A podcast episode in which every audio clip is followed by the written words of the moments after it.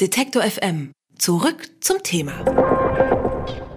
Unsere Gene erzählen viel über uns und unsere gesundheitliche Zukunft. Schon bald könnte der Blick in unser Erbgut ausreichen, um zum Beispiel das Risiko für einen möglichen Herzinfarkt einzuschätzen. Allerdings nur, wenn der Patient europäischer Abstammung ist. Für diese Untersuchungen sind nämlich tausende Vergleiche mit anderen Genen nötig, um einen sogenannten polygenetischen Risikoscore zu erstellen. Die Ergebnisse der Studien werden in einer international geführten Datenbank gespeichert, dem Katalog der genomweiten Assoziationsstudie. Doch 79 Prozent des dort registrierten Erbguts stammt nur von Menschen mit europäischer Abstammung und somit hat die Risikoberechnung für Menschen aus Afrika, Südamerika oder Asien viel weniger Aussagekraft. Über die Ungleichheit in der Genomforschung spreche ich mit Markus Nöthen. Er ist Direktor des Instituts für Humangenetik an der Uniklinik Bonn. Hallo. Ja, guten Morgen. Da der Biologieunterricht bei dem einen oder anderen etwas länger her ist, ähm, können Sie noch mal erklären, was versteckt sich hinter diesem polygenetischen Risikoscore? Ja, also die polygenetischen Risikoscores charakterisieren ein individuelles genetisches Profil bei Krankheiten, bei denen viele Gene eine Rolle spielen. Das ist typischerweise bei den Volkskrankheiten der Fall, also bei Bluthochdruck, Herzinfarkt, äh, auch psychiatrischen Erkrankungen oder Disposition zu den häufigen Krebserkrankungen, wenn es sich nicht um seltene familiäre Formen dieser Erkrankungen handelt. Da spielen neben Umgebungsfaktoren viele Gene eine Rolle und diese Information, die in den Genen liegt, schafft man seit wenigen Jahren in sogenannten polygenetischen Risikoscores zu integrieren und zusammenzufassen und damit eine, ein, ein individuelles genetisches Risiko bei diesen häufigen Volkskrankheiten genauer zu bestimmen. Also man kann eine Art Risikoeinschätzung vornehmen, ähm, eine individuelle. Und wie kann das dann weiterhin genutzt werden oder wofür wird das genutzt? Man muss das natürlich in der Medizin immer gut erforschen, wo wirklich der klinische Nutzen für den Patient liegt.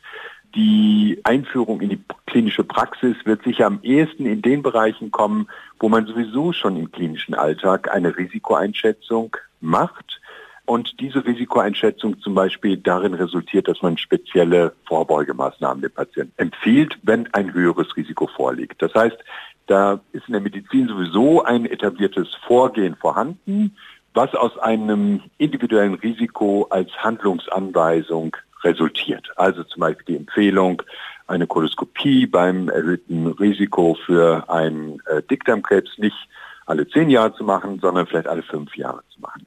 Das heißt, in diesen äh, Bereichen ist die zusätzliche genetische Information einfach integrierbar.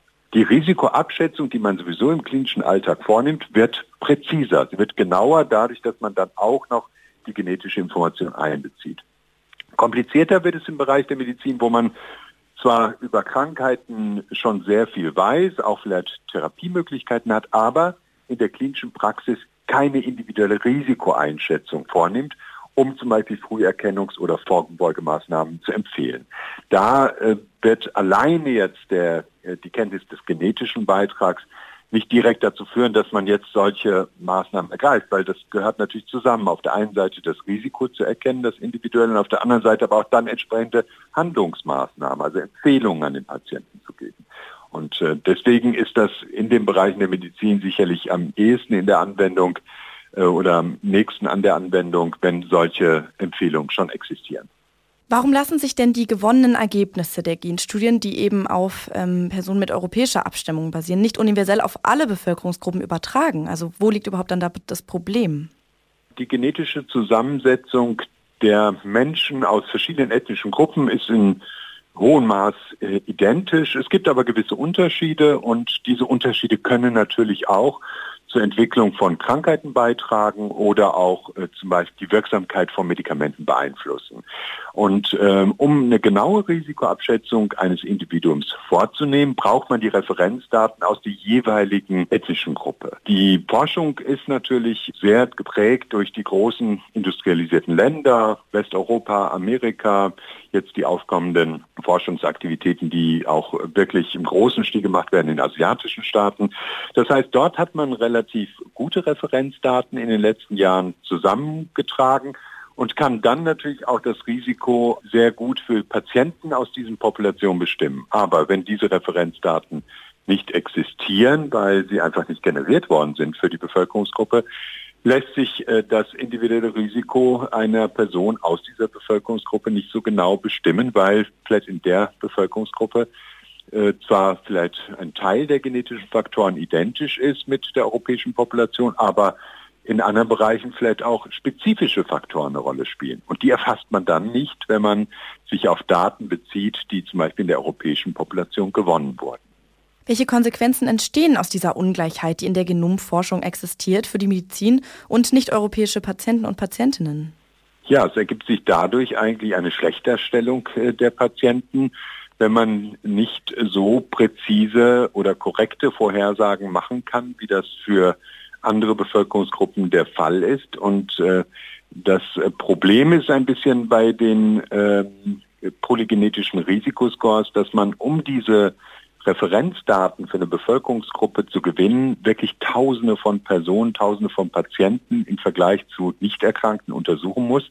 Und das ist auch ein erheblicher finanzieller Aufwand natürlich, sodass eigentlich äh, es äh, sehr wichtig ist, dass man auch in allen Bevölkerungsgruppen weltweit entsprechende Investitionen vornimmt. In der, das, da, und das ist sicherlich auch ein bisschen unterschiedlich zu so klassischen Labortests. Da genügt es vielleicht ein paar hundert Personen zu untersuchen mit einem Laborparameter, den man etabliert hat und das ist vielleicht auch gar nicht so teuer und dann hat man eine Referenzkurve für die Population und dann kann man eigentlich auch die Tests anwenden, die man in einer anderen Population gewonnen hat. Hier bei den genetischen Untersuchungen muss man wirklich sehr viel tausende Personen untersuchen. Die Untersuchungen sind auch nicht ganz günstig. Also so, dass da auch eine erhebliche Investition äh, in dem ent entweder Wissenschaftssystem oder in dem Gesundheitssystem der jeweiligen Bevölkerung notwendig ist oder des jeweiligen Landes notwendig ist. Deswegen weisen die neueren Studien jetzt besonders auf dieses Defizit hin.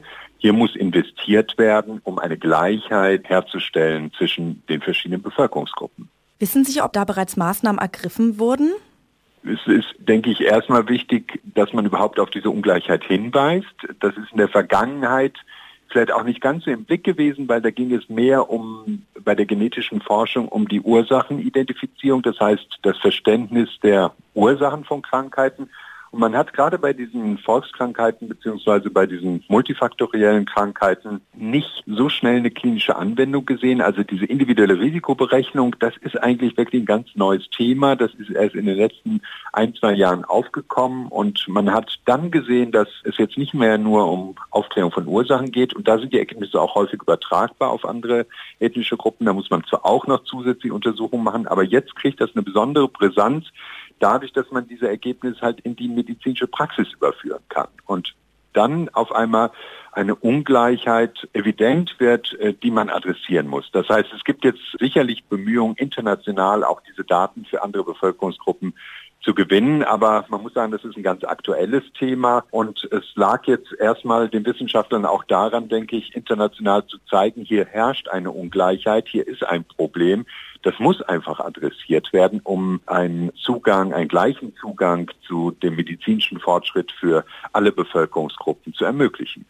Also der Diskurs ist da, muss aber noch weiter geführt werden, um mehr über den Zusammenhang von verschiedenen Genen und Krankheiten zu lernen. Denn dafür müssen Forscher das Erbgut vieler verschiedener Menschen vergleichen. Jedoch wurden bisher viel mehr Gene mit europäischer Abstimmung registriert als von anderen Bevölkerungsgruppen. Wie sich diese Ungleichheiten in der Genomforschung auf die Medizin auswirkt, hat uns der Humangenetiker Markus Nöthen erklärt. Er ist Direktor des Instituts für Humangenetik an dem Uniklinikum Bonn. Vielen Dank.